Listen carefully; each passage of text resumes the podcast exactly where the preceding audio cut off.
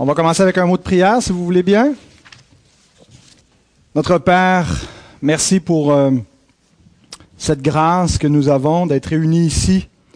Nous voulons euh, tourner euh, nos yeux sur cette histoire de l'Église, l'Église qui est ton Église, qui est l'épouse du Christ, et comment, Seigneur, tu as gardé ton Église selon ta promesse, comment tu l'as préservée, tu l'as réformée au fil des siècles et euh, comment, euh, Seigneur, par cette œuvre, par cette colonne et cet appui de la vérité, tu as permis que l'Évangile parvienne jusqu'à nous et que nous fassions, partie aussi de cette, euh, cette famille, de ce peuple saint mis à part. Et notre Dieu, nous voulons, en étudiant au fil des semaines cette histoire, nous voulons voir ta gloire, voir ta main providentielle. Nous te prions que tu puisses bénir, Seigneur, euh, cette étude, qu'elle serve à notre édification. C'est pas juste de la connaissance, de l'information que nous voulons avoir, mais euh, c'est mieux comprendre d'où nous venons et comprendre aussi notre responsabilité à nous, comprendre ce qu'est l'Église et comment, Seigneur, nous faisons partie de son histoire et euh, qu'on puisse être, être trouvé fidèle par toi, alors que c'est notre tour de porter le flambeau, d'être les porte-étendards de cette vérité éternel que tu nous as confié. En Seigneur, bénis ce temps que nous allons prendre ensemble. Au nom de Christ, nous te prions. Amen. Donc, j'ai pas préparé de, de, feuilles de questions. Je faisais ça euh, jadis quand j'avais déjà donné ce cours-là euh, au Collège chrétien des Laurentides et aussi euh, il y a longtemps à, notre église dans le même cadre d'une école du dimanche. Alors, je retouche un peu à mon cours, donc qui avait déjà été, été fait, mais je vous envoie par courriel là, ceux qui reçoivent euh, les courriels, euh, un peu les questions qu'on va voir d'une semaine à l'autre. Donc, vous pouvez prendre des notes en lien avec, avec cela. Je vous divise un petit peu la, la matière euh, d'avance. Donc, il avait été proposé que pour dans les célébrations du 500e anniversaire de la Réforme, plutôt que de, de, de, juste célébrer un événement sans trop qu'on connaisse euh, ce qu'est cette histoire-là, ce qu'est la réforme, qui serait, ça serait une bonne idée d'introduire euh, l'histoire de la réforme. Euh, il y a plusieurs personnes qui ont joint l'Assemblée, une église réformée baptiste, sans savoir ce qu'est l'histoire de la réforme, et donc ça serait bien de revisiter cette histoire-là. Alors, ça sera une série de cours. Pour l'instant, le nombre de cours est indéterminé. On en a pour une bonne partie cet automne, euh, dépendamment à quelle vitesse on va couvrir euh, la matière. Euh, pourquoi étudier l'histoire? Plusieurs raisons. Mais c'est pas juste dans le but d'avoir des, des, connaissances historiques. Bien sûr, c'est toujours intéressant d'apprendre de, l'histoire, de connaître l'histoire. Il y, a, y, a, y, a, un intérêt là mais euh, il y a un plus grand intérêt encore quand on considère que c'est l'histoire de l'Église, euh, quel est le rôle de l'Église, quel est le but de l'Église dans le plan de Dieu.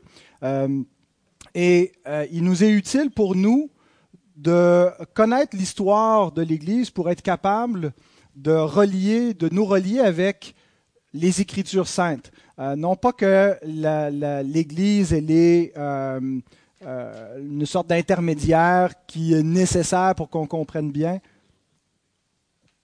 Est-ce que là, tu es en train de diffuser en ce moment? Ben, écoute, euh, continue comme ça. C'est un retour dans tes écouteurs seulement? Ouais, c'est ça. Tiens pas compte de cela. on s'excuse pour les petits euh, ajustements techniques. C'est une, une, première, donc ça devrait se, prendre son air d'aller au fil des semaines. Donc, je disais que euh, il, y a, un grand fossé entre nous et la Bible. Hein. L'écriture donc a été écrite sur une longue période. Euh, les apôtres donc terminent le, canon au premier siècle de l'ère chrétienne. Et puis euh, cette écriture-là a été étudiée, examinée, été sous la loupe de l'Église pendant des siècles. Et puis donc quand on la lit, on la lit avec une grille, avec des fois des présupposés qui, dont on n'est même pas conscient parfois pourquoi est-ce qu'on interprète les choses de telle et telle façon. Euh, des gens nous ont enseigné à lire la parole, à l'interpréter.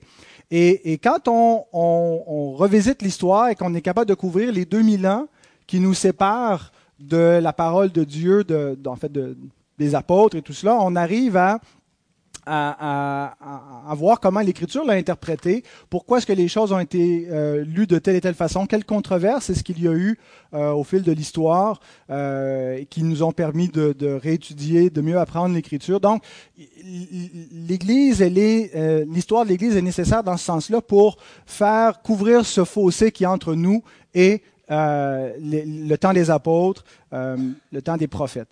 Alors, elle est aussi comme je disais, la colonne est l'appui de la vérité. Donc, euh, elle nous permet euh, de... Euh, on a besoin du témoignage de l'Église. L'Église a confessé la vérité, a élevé la vérité. donc, pour comprendre la vérité, eh bien, on n'est pas complètement autonome. Le Seigneur nous a placés dans un corps. Et c'est pas seulement notre Église locale présente qui est la colonne et l'appui de la vérité et, pour autant qu'on soit relié à une église locale, euh, on, va, on va être dans la vérité. Bien, cette église locale doit être en continuité avec d'autres églises locales, avec des églises qui ont, euh, qui ont persévéré dans le fondement apostolique de la vérité. Et donc, euh, de, de, de, de, comprendre comment l'Église a confessé la vérité va nous aider à comprendre la vérité Donc voilà un des grands intérêts de comprendre l'histoire de l'Église. Alors personnellement, euh, j'aime beaucoup l'histoire. Euh, j'ai un intérêt particulier pour la théologie historique. Euh, dans, les, différents champs qu'on nous propose d'étudier quand on, se forme en théologie. Au bac, c'est plutôt une formation générale. À la maîtrise, on précise davantage notre, champ d'intérêt et euh, au doctorat encore plus. Je me suis pas rendu jusqu'au doctorat, mais euh, à la maîtrise, je me suis concentré dans la, théologie historique. Donc, comment la doctrine, comment la théologie systématique a été confessée, mais euh, au fil de l'histoire. Pourquoi est-ce que dans un contexte particulier, euh, et puis donc je me suis intéressé surtout au XVIIe siècle, mais ceci étant dit, je ne suis pas un historien. Euh, ce que je vais présenter dans ce cours-ci, euh, je, ne le tiens pas de, source originelle, c'est-à-dire que je n'ai pas nécessairement lu euh, les écrits de, de Luther, j'ai lu certaines choses de Luther ou de Calvin, je le consulte fréquemment, mais euh, je n'ai pas fait de recherche originelle, donc euh, mon cours dépend entièrement de d'historien professionnel, si on peut parler comme ça. Je suis en particulier un professeur d'histoire à Westminster euh, qui s'appelle Carl Truman, qui est un, excellent professeur d'histoire que, j'apprécie beaucoup euh, dans la, tradition réformée catholique, dans le sens qu'il euh, apprécie non pas juste la lignée réformée de l'histoire de l'Église, mais l'Église plus universelle, donc catholique avec un C minuscule. et puis, donc, je vais surtout utiliser son matériel, en plus de, livres que j'ai lus par le passé, pour vous présenter donc euh, euh, la matière. Alors, si vous avez des questions en cours de route, simplement levez la main. C'est possible que euh, je sois en mesure de répondre ou peut-être pas, étant donné que ce n'est pas ma, formation comme telle. Alors, pour cette introduction, puisque aujourd'hui ça se veut surtout une introduction à l'histoire de la réforme, on va se poser trois questions. Voici les trois questions d'introduction pour notre cours. Euh, où était l'Église avant la Réforme? Quels sont les facteurs qui ont favorisé la Réforme? Et comment devons-nous interpréter la Réforme? Je me sens comme Mark Driscoll avec mon café dans la salle de culte. Ce n'est pas dans mes habitudes, mais une fois n'est pas coutume. Alors, où était l'Église avant la réforme. Je trouve la question intéressante parce que chez les chrétiens évangéliques, on n'a pas beaucoup de héros entre après 430 jusqu'à 1517. Il y a plus que 1000 ans d'espace, j'exagère, mais à peine où on n'a pas de figure historique euh, emblématique de la foi évangélique dans cette période. Dans cette période. Donc, on, s'identifie surtout euh, aux réformateurs, à ceux qui viennent après les réformateurs, des grands noms comme euh, George Whitfield, John Wesley, ou plus proches de nous comme Charles Spurgeon, ou des, des, gens plus contemporains, ou notre propre pasteur. Mais avant la Réforme, pendant toute la période du Moyen Âge, il y a peu de gens qu'on identifie. Il y a les pères de l'Église, donc euh, tout de suite après les apôtres, les pères apostoliques, et ensuite les pères euh, pré-nicéens, l'époque nicéenne. Pourquoi 430 Parce que c'est l'année de la mort d'Augustin et on a l'impression que Augustin est un peu la dernière grande figure orthodoxe, et après ça, on tombe dans mille ans d'âge noir, en mille ans où c'est pas juste la culture en général qui aurait sombré, mais la théologie, que toutes les déviances de l'Église seraient arrivées dans cette période-là. C'est pas exactement euh, la perception que moi j'ai. J'ai une lecture beaucoup plus positive de la période du Moyen Âge et de la période scolastique. Euh, bien que je reconnais qu'il y a eu des, déviances et des abus dans ces périodes-là. On est dans l'ère des, croisades et de l'Inquisition, euh, mais euh, tout n'était pas noir. Je pense qu'il y a une continuité qui est là. Mais alors, si on se dit, est-ce qu'avec Augustin, où on a une grande orthodoxie euh, au niveau de euh, la compréhension de la grâce et euh, de la doctrine de Dieu, et puis ensuite il y a une réforme en 1517 parce que l'Église s'était polluée par des fausses conceptions, où était l'Église entre 430 et 1517 Où était l'Évangile? Est-ce qu'il y avait quelque chose de où, est-ce que l'Église s'est arrêtée, puis on a rallumé la lumière avec la réforme le 31 octobre 1517 alors pourtant, Jésus nous dit que euh, concernant son Église, qu'il va bâtir, que les portes du séjour des morts ne prévaudraient point contre elle. Alors s'il faut dire que l'Église a disparu pendant à peu près mille ans, les portes du séjour des morts ont euh, prévalu contre l'Église, ne serait-ce que temporairement. Euh, alors, il y a différentes théories pour répondre à cette question de où serait l'Église. je vous en suggère quatre. Euh, brièvement, il y a la conception du restaurationnisme. L'idée donc que l'Église avait effectivement disparu, qu'il n'y a plus une institution qui est demeurée pure et bonne, euh, et que euh, à la Réforme, l'Église aurait été restaurée. Donc, l'Église a apostasié en cours de route. Il y avait une vraie Église au temps des apôtres. Elle a apostasié, elle a été perdue, et elle a été restaurée. C'était la conception en particulier des anabaptistes. Ils étaient des restaurationnistes. Ils croyaient donc que l'Église avait disparu et que euh, la redécouverte de la vérité de l'Évangile a restauré l'Église. C'est la conception qu'on entend souvent chez les témoins de Jéhovah, hein, la grande apostasie. Euh, L'Église, donc, après les apôtres, a rapidement apostasié. Puis c'est avec la conception et l'avènement des témoins de Jéhovah que l'Église aurait été euh, restaurée. C'est pas euh, la lecture donc euh, que je préconise du tout. Ensuite, il y a une autre lecture qui est faite. Euh, je l'ai gardé le titre en anglais, la Trail of Blood, qui on pourrait traduire littéralement le, la, route du sang. En fait, c'était le titre d'un ouvrage de un, théologien, pasteur baptiste, G.M. Carroll, en 1931 aux États-Unis, qui était dans la mouvance landmark. Les, baptistes landmark, c'est des baptistes qui rejettent l'idée de l'Église universelle, qui se concentrent vraiment sur la, vraie Église et uniquement l'Église locale. Et donc, il n'y a pas euh, euh, tellement de coopération ou même d'association d'églises euh, qui soit biblique, puisque l'Église termine avec l'Église locale et il n'y a pas comme une hiérarchie, une autorité au-dessus de l'Église locale. Alors, ils rejettent toute l'idée euh, d'une Église universelle qui serait comme l'institution euh, visible de l'Église du Christ. Mais donc, euh, J.M. Carroll proposait qu'il y a une route, la route du sang. Et c'est-à-dire que d'église locale en église locale, on pourrait remonter comme ça jusqu'à l'origine, et, et, même sa théorie, ça allait loin, c'était que les églises baptistes remontent à Jean-Baptiste.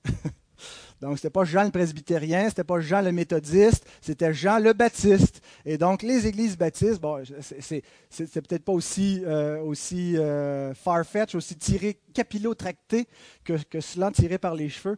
Euh, mais euh, l'idée, c'était que d'une église à l'autre, donc, on pouvait remonter. Pourquoi il appelait ça la route du sang? Parce que c'était surtout l'église des martyrs.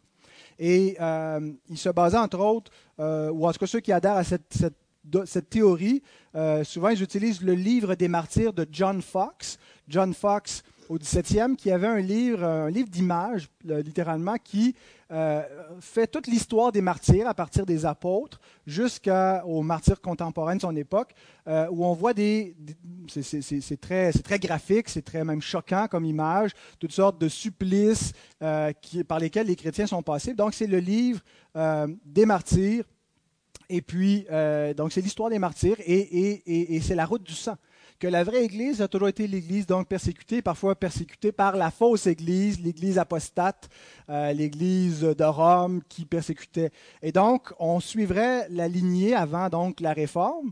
Ben, on aurait, on recule avec les Lollards de Jean Wycliffe, les Hussites de Jean Hus, euh, les Vaudois de Pierre Valdo, les Donatistes beaucoup plus loin en arrière euh, de, Donat, je ne sais plus le, le, nom complet, mais qui était un des, des, évêques puis une controverse. Donc, euh, et, et, que l'Église marginale, l'idée, ça serait que il faut suivre ceux qui ont protesté un peu contre l'establishment euh, et surtout ceux qui ont été persécutés. Euh, parce que l'Église serait toujours persécutée, l'Église serait toujours dans la marge, et donc ça serait ça la continuité historique.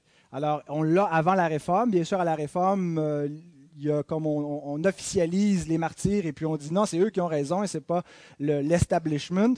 Euh, il y a une idée qui est, quand même intéressante parce qu'on voit effectivement dans ceux qui étaient dans la marge, chez les Vaudois, euh, les Lollards, des gens qui étaient très très proches de la pensée évangélique protestante euh, avant la Réforme.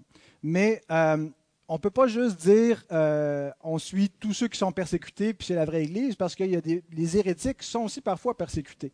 Euh, les hérétiques ont été mis au bûcher comme des orthodoxes, comme des gens qui, qui avaient la vérité.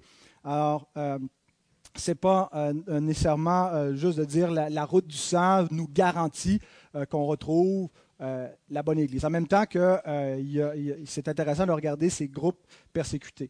Troisième théorie, c'est la continuité organique, c'est-à-dire euh, l'idée qu'il faut que la vraie Église euh, soit, euh, qu'il y ait une continuité institutionnelle, qu'il y ait un organe qui transmette d'imposition des mains en imposition des mains le sacerdoce que Christ a confié aux apôtres, que les apôtres ont confié aux évêques, que les évêques ont confié à d'autres évêques, et ainsi de suite. Et c'est la l'Église catholique romaine, c'est la conception qu'ils ont de la vraie Église, qu'elle doit, c'est une institution. Christ a fondé une Église, une, Église visible, une institution, euh, dans laquelle donc il a, il a établi une autorité, une hiérarchie, et que c'est à l'intérieur de cette organisation euh, organique qu'on retrouve la vraie Église. Maintenant, même l'Église catholique reconnaît que cette Église-là, cette institution a été corrompue à différents moments, qu'il y a eu des abus, qu'il y a eu des erreurs, qu'il y a eu euh, des violences euh, qui, ont, qui, ont, été faites par cette Église-là. Maintenant, comment est-ce qu'ils expliquent si c'est la vraie Église? Comment on dit que cette institution, euh, que cette continuité organique n'a pas apostasié? Ben, ils vont dire c'est la même chose qu'avec Israël. Israël, c'est le peuple organique de Dieu dans l'Ancien Testament. C'est Abraham et ses descendants. Et même s'il y a eu des mauvais rois, même s'il y a eu des rois qui euh, ont été idolâtres, euh, qui, ont, mal agi, eh bien, ça ne venait pas compromettre la, euh, la légitimité pour Israël d'exister en tant que nation, Église, nation, peuple de Dieu, et qu'il euh, y avait à, certains moments des besoins de réforme, des besoins de revenir à la parole, d'être purifié, et comme ça, il y a eu des, des réformes, sans nécessairement dire qu'eux vont euh, avaliser la, réforme protestante et la canoniser, ils ne le font pas, mais ils croient quand même qu'il y avait des besoins que l'Église soit purifiée, que c'est l'institution qui garantit la, vraie Église et qui, euh, qui est la continuité. Et hors de l'Église, point de salut, et donc euh, nous devrions nous greffer euh, à l'Église catholique. La conception que je défends, c'est la continuité, oui, mais pas organique, spirituelle.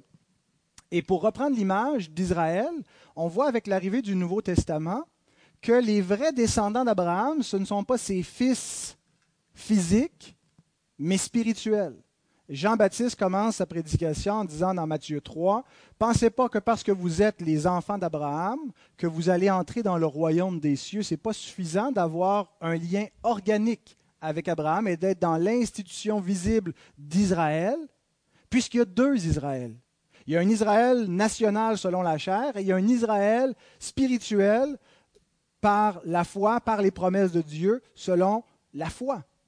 Et donc, euh, l'Israël national a servi pour un temps comme institution visible, mais ce qui était le vrai Israël, même au temps de l'Israël euh, national, c'était l'Israël spirituel, c'était les, croyants.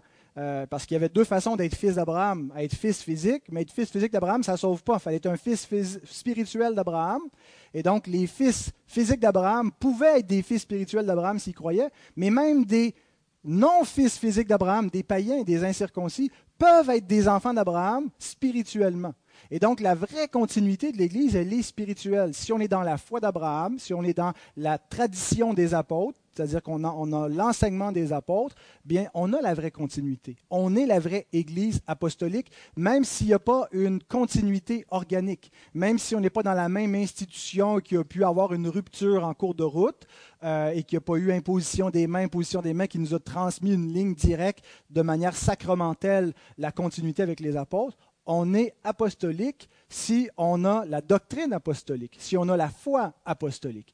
Et donc, je pense qu'on peut euh, suivre une lignée spirituelle euh, dans l'Église, une lignée où on voit la continuité de l'enseignement des apôtres, la continuité de l'Évangile, parce que, effectivement, comme Christ l'a promis, les portes du séjour des morts n'ont pas prévalu contre l'Église du Christ et elle a été gardée et préservée.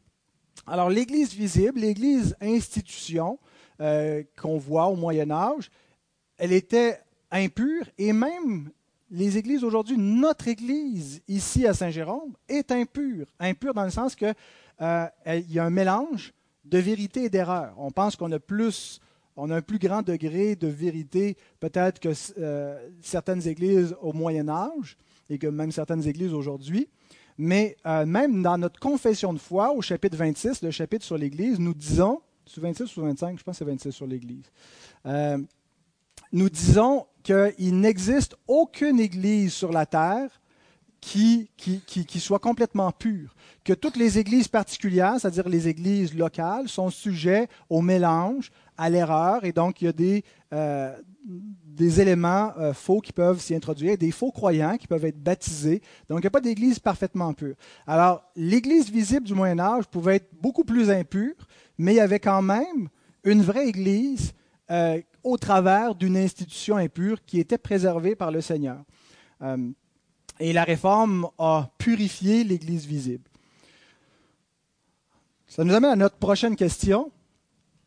Des éléments qui ont favorisé la réforme. Bon, je vous en mets un en avant, mais euh, comme je vais vous faire réfléchir un peu, est-ce que vous pouvez m'en suggérer d'autres? D'autres éléments qui ont préparé la réforme de l'Église. Oui, Robert? Les abus, ben, c'est un peu ce que je veux dire en disant le besoin d'une réforme. C'est ce que j'entends, c'est effectivement les abus. Euh, oui, Nathalie? L'imprimerie, bon point, effectivement. Je vais le mentionner dans mes, dans mes points. Autre chose, Étienne? Les indulgences que je mettrais effectivement aussi dans le besoin d'une réforme. Mais oui, la crise des indulgences, très spécifiquement, qu'on va voir euh, plus en détail dans les prochains cours. Alors bon, voilà, vous avez euh, déjà un peu une idée, parce que c'est important de pas simplement arriver avec, avec des faits, mais d'essayer d'interpréter les faits. Pourquoi il y a eu une réforme? Et comment Dieu a préparé la réforme? Oui, Étienne, un autre... Euh,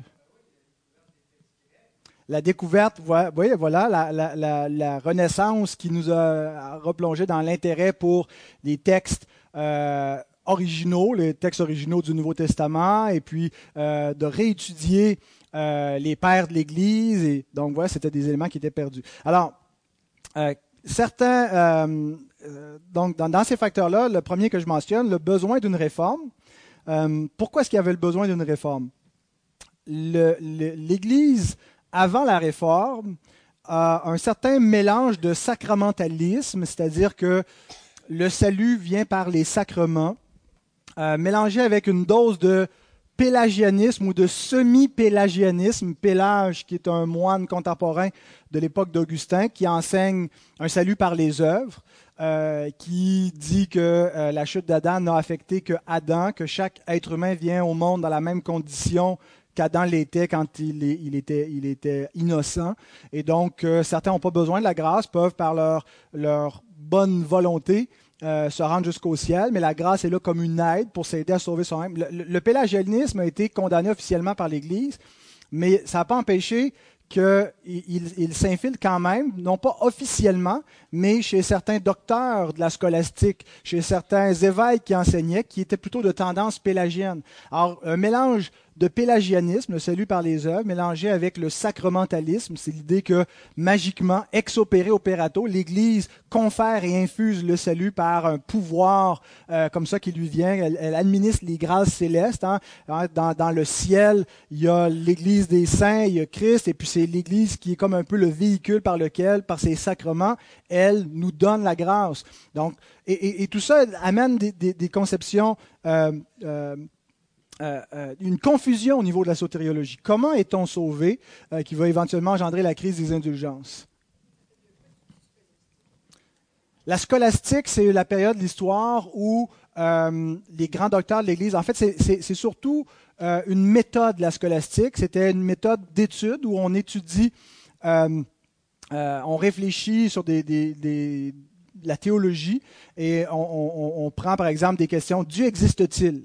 Et puis là, par une méthode de questions et de déduction et de raisonnement comme ça déductif, puis on applique un peu la méthode d'Aristote jusqu'à un certain point, Aristote qui, réfléchissait, euh, et, Thomas d'Aquin va reprendre en, partie la, pensée d'Aristote. Donc la scolastique, c'est une, phase dans l'histoire où euh, c'est, la théologie est sort un peu des, couvents, des monastères euh, et de, l'Église et est relégué aux universités.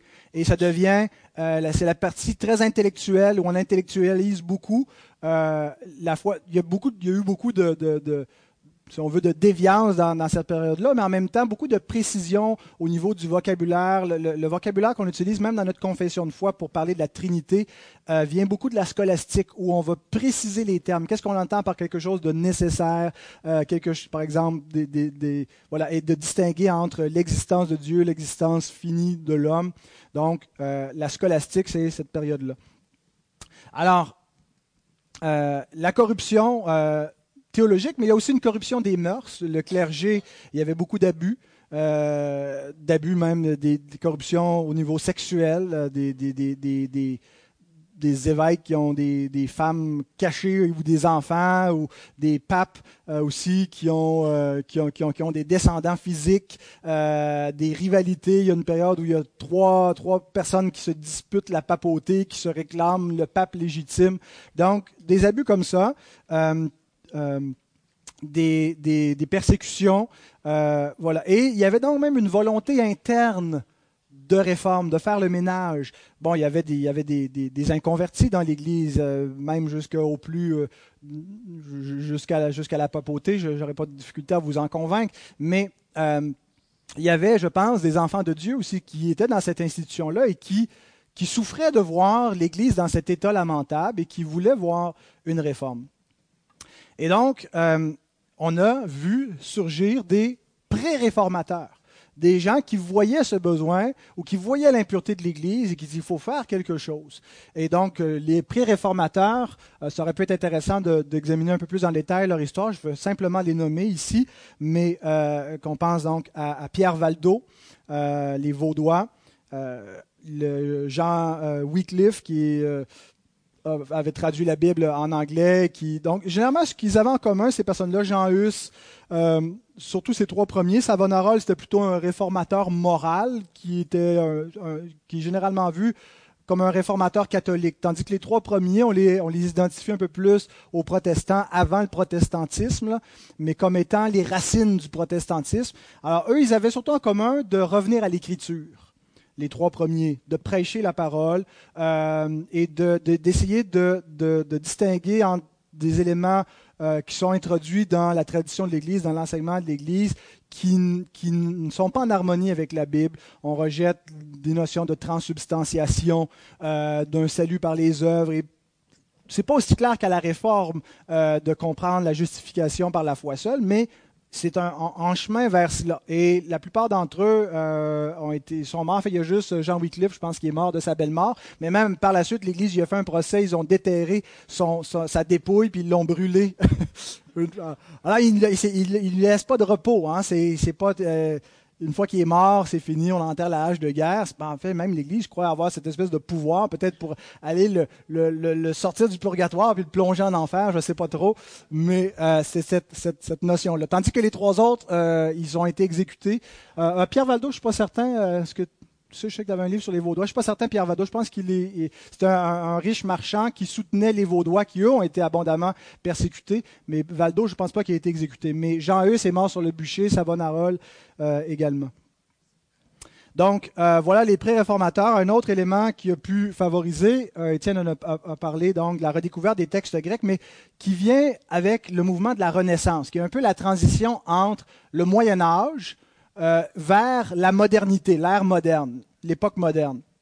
Pas moderne, moderne comme aujourd'hui, mais la pensée moderne, où on arrête de croire euh, aux fées, et puis aux, farfadets, aux gobelins, des trucs comme ça, puis on commence à, vouloir être un peu plus euh, scientifique, et puis à se servir de la raison, puis ça va donner place au siècle de la lumière, les penseurs de la lumière.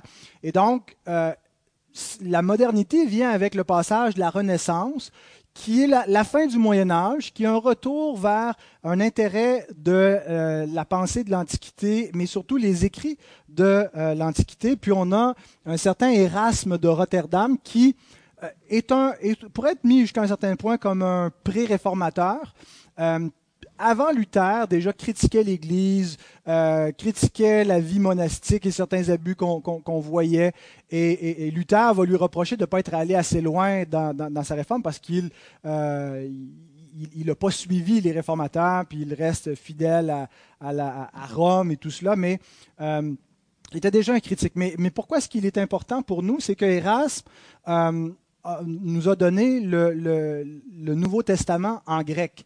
Euh, c'est que les Écritures, depuis plusieurs siècles, étaient étudiées seulement en latin. Donc, on étudiait la Bible à partir d'une traduction, la Vulgate de Jérôme. Euh, je sais pas ses dates exactes, mais c'est euh, 4e siècle. 300 et mort en 400, 420 autour de cela. Euh, et donc, même la connaissance de l'hébreu et du grec, c'était jusqu'à un certain point perdu. Euh, il n'y avait pas beaucoup d'exégètes et de gens qui, avaient une connaissance des, langues originales. Et la Renaissance, dans l'Église, a produit un intérêt pour euh, réétudier le grec, l'hébreu. Et donc, Erasme a fourni euh, un Nouveau Testament, donc avec les manuscrits qu'on possédait à l'époque. Même, il a dû retraduire des, des portions de l'Apocalypse pour lesquelles on n'avait pas de de, manuscrits grecs, donc il a pris le latin puis il l'a retraduit en grec. Euh, et ça a donné le texte reçu, ça nous donne déjà un indicateur que le texte reçu n'est pas nécessairement si fiable. Mais euh, donc retour à l'origine, retour à la parole.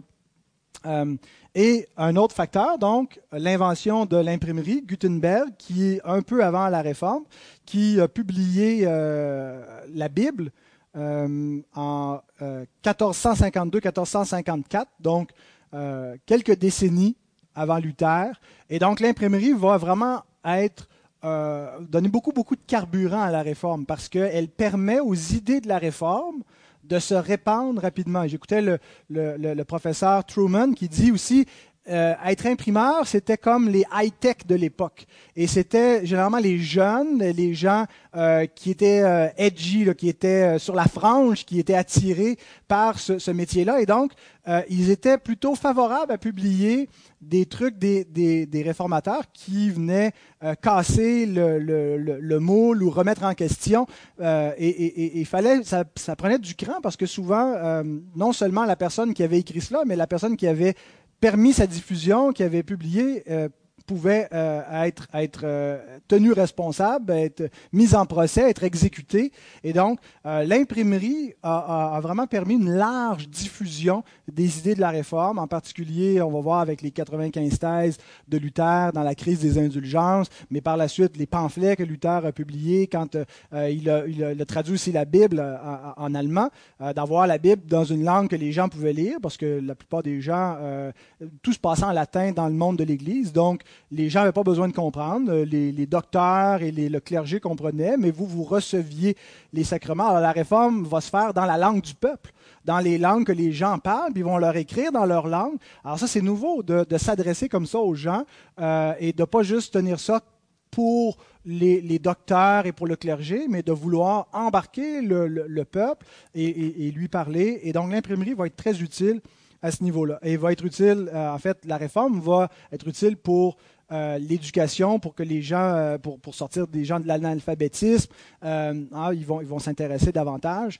Et, donc le, le, taux de scolarisation a augmenté grâce à la réforme. Mais ultimement, c'est la puissance de l'Évangile qui est responsable de, de ce réveil-là. C'est comme ça que je vois la réforme, pas juste comme un, on peut regarder des facteurs historiques, des facteurs politiques, des, des, il y a une conjoncture de certains éléments, mais c'est grâce à la puissance de l'Évangile. L'Évangile est une puissance. Dans ce message-là, il y a une force pour convertir, pour euh, affranchir du mensonge, pour sauver. Donc, c'est l'œuvre de Dieu, euh, la réforme. Euh, bien sûr, ceci étant dit, ça ne veut pas dire que tout ce qui est fait par les réformateurs, euh, tout est bon, il faut dire Amen à tout. Ce n'est pas une œuvre canonique. Comme dans le Nouveau Testament, on pourrait dire que tous les écrits des apôtres sont gardés, sont inspirés. Tous les écrits de Luther, heureusement, ne sont pas inspirés. Et puis, il y a beaucoup de choses qui sont très regrettables et dommageables qu'il a dites. Mais euh, ça n'empêche pas que, même s'ils ont dit des choses grave, même jusqu'à un certain point monstrueuse par moment, Luther, quand il, s'en prend aux Juifs, par exemple, euh, et, qui incite à la persécution contre, contre ces gens-là. Euh, ça ne veut pas dire qu'on euh, doit tout, tout rejeter en disant ben, finalement il n'est pas un héros, il est un vilain de l'histoire. Et c'est une caractéristique de notre époque aujourd'hui. On cherche les vilains, on cherche plus les héros, on renie notre passé, et puis euh, une, personne a pu faire des choses grandioses. Euh, aux États-Unis, on voit, par exemple, les pères fondateurs qui sont honnis, reniés parce que certains étaient euh, tendance esclavagistes ou, sans être des esclavagistes, ils avaient des esclaves, mais on n'est pas capable de, prendre une distance et de lire les choses en contexte, et donc on rejette l'ensemble de l'œuvre plutôt que de critiquer certains aspects, de comprendre que leur pensée n'était pas là et pourquoi est-ce qu'ils pensaient comme ils pensaient. Alors, comprenons que c'est une œuvre de Dieu par des instruments faibles, faillibles, ce que nous sommes nous aussi aujourd'hui. Euh, nous élevons nos enfants imparfaitement, euh, mais on pense quand même que euh, Dieu nous utilise pour leur, propre bien-être. on sert l'Église imparfaitement, mais ça ne veut pas dire que, à cause de nos péchés, à cause de, manquements qu'on a pu faire, que la main de Dieu n'est pas présente. Alors, dernière question, comment devons-nous interpréter la, la réforme? Rapidement, ben, il y a eu différentes interprétations. Euh, j'avais commencé à lire un livre euh, qui devait être euh, une biographie de Théodore de Bèze et puis qui commençait par un peu le, c'est le successeur de Jean Calvin. Et puis, je pensais que ça avait été écrit par un protestant, mais finalement, c'était un catholique. Et puis, on s'en rend compte assez rapidement dans les, les premières pages parce que, habituellement, quand tu lis la, biographie de Calvin par un protestant, ça va être une, une agiographie. On en fait un saint, agios saint. Donc, c'est l'histoire d'un saint. Mais quand tu lis par un catholique, c'est l'histoire d'un hérésiarque, c'est l'histoire d'un euh, euh, faux prophète. Et puis, il y, avait vraiment, euh, de part et d'autre, vraiment une une industrie de la diffamation, comment les protestants diffamaient les catholiques et vice-versa. Et ils étaient très euh, habiles, même pas juste avec des mots, mais avec des images où on représentait, il y a toutes sortes d'images de la réforme où on représente le pape comme l'antichrist avec ses cornes, euh, on montre le clergé immoral dans toutes sortes de, de, de, postures qui euh, veulent envoyer une image choquante. Mais les, les catholiques faisaient de même envers les protestants, des fois plus efficacement. Alors l'interprétation catholique a été pour assez longtemps l'idée que la réforme, c'est une révolte. C'est la révolte de, d'un moine en particulier, Luther, euh, qui a des... Euh, et puis ça, c'est peut-être même une lecture un peu freudienne qui ont récupéré cette conception-là, mais qui a toutes sortes d'obsessions sexuelles qu'il refoule. Et puis, un bon moment donné, ça explose. Et puis là, on, rejette la loi et l'ordre. Et puis, parce qu'en fait, ils interprètent... Euh, chez, Luther, ils vont vider les couvents, puis ils vont faire que les, frères marient les, religieuses. Tout le monde, en fait, le, célibat du clergé, c'est fini. Il faut se marier, et puis il encourage la, procréation et tout cela. Alors, le clergé célibataire interprète ça comme finalement c'est euh, l'incapacité de vivre chastement, d'honorer des vœux de chasteté qui a causé cette réforme-là. Euh, et, donc c'est vu comme un schisme, c'est vu comme euh, une révolte. C'est pas la réforme, c'est la révolte des protestants. Aujourd'hui, je pense que les catholiques ont une bien meilleure opinion des protestants et de la réforme. Ils vont être capables de voir sans nécessairement euh, l'approuver, mais euh, même j'ai entendu certains catholiques dire si j'avais été du temps de Luther, j'aurais été probablement de son côté parce qu'il y avait effectivement tellement d'abus. Euh, il y avait un certain professeur catholique qui enseignait dans une université catholique qui, chaque fois qu'il parlait de Luther, disait Saint Luther. Alors, il y a eu, puis avec Vatican II, une sorte de réconciliation. Le, concile de l'Église catholique après la Réforme, c'est le concile de Trente, qu'on appelle parfois le concile euh, anti-réforme ou la, contre-réforme, qui prend à peu, près, à peu près point par point la, pensée des réformateurs, puis euh, le mot me vient pas, mais.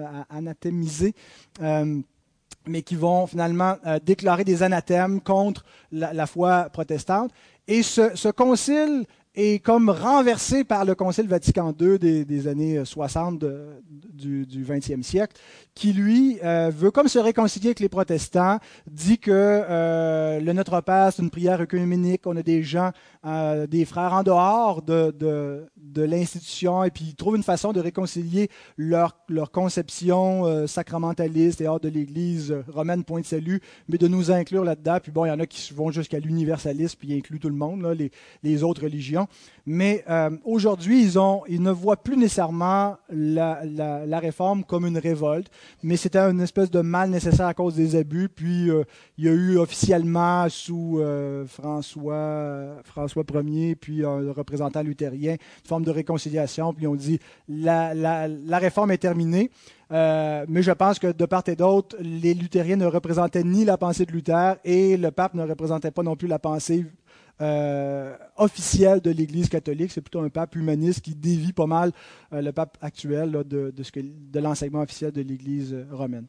Euh, Luther, lui, si on lui avait demandé, docteur Luther, qu'est-ce que vous, au terme de sa vie, comment, comment, comment comment est-ce que vous qualifieriez, pardon, la réforme Qu'est-ce que vous avez fait Comment vous interprétez votre œuvre? Luther avait une lecture eschatologique de ce qui se passait. Pour lui, c'était le, réveil de la fin des temps. Euh, L'Église avait effectivement comme apostasié, sans nécessairement dire que toute l'institution était, impure, mais que l'Antéchrist était assis hein, dans, le, temple de Dieu, le pape, euh, et puis euh, il y avait la nécessité d'une purification avant le retour de Christ, et c'est comme ça que Luther voyait son travail comme une purification. Si on avait demandé à Calvin, il le voyait moins dans, sous un angle eschatologique, mais vraiment comme une purification de la religion chrétienne, euh, en particulier de l'adoration, le culte. pour Calvin, c'est que c'est ce qui était surtout corrompu. Oui, il y avait des doctrines, mais officiellement, la doctrine n'était pas nécessairement si corrompue. Il y avait des, faux enseignements, des, euh, pélagiens, mais la doctrine officielle de l'Église n'était pas euh, dans les conciles, n'était pas si mal que ça. C'était surtout le culte qui devait être purifié. C'était surtout la façon d'adorer Dieu. Alors comment, euh, moi je le vois, je pense que on peut pas voir la réforme comme un mouvement uniforme. on parle de la réforme, mais c'est différentes réformes. Il y a une réforme plutôt luthérienne, il y a une réforme euh. Il y a la réforme en Angleterre, il y a une réforme radicale avec les anabaptistes. Donc, c'est différents mouvements de réforme. Tout n'est pas identique. Il y a des points communs qui se rejoignent. Il y a une convergence, mais il y a aussi beaucoup de points, même fondamentaux, de divergence. Luther n'a pas réussi à, s'entendre avec Zwingli sur des points. Ils n'ont pas réussi à faire alliance commun, commune. Euh, et donc, et même dans la réforme, il y a beaucoup de points bons, mais il y a beaucoup de points mauvais, des points je pense qu'il faut, qu'il faut qu'il faut regretter jusqu'à un certain point. Euh, c'est aussi un peu tragique qu'il y ait eu un, schisme parce que c'est ce que ça a été. Euh, et c'était pas l'intention des réformateurs. Ils voulaient une réforme catholique. Ils voulaient une réforme euh, qui unirait l'Église. Euh, et puis donc ça n'a pas eu lieu parce que l'Église, le clergé officiel s'est durci et ça a forcé donc les réformateurs à sortir. On va parler surtout de la réforme magistérielle dans ce cours-là. Et, ce que j'entends par réforme magistérielle, c'est la réforme qui est faite avec l'aide du magistère, c'est-à-dire l'autorité civile, euh, les rois qui sont impliqués, euh, les, électeurs, euh, Frédéric le Sage, qui va être un peu comme la figure politique associée à Luther, qui lui permet. Donc, quand on parle de la réforme magistérielle, c'est l'Église et l'État qui ensemble opèrent une réforme.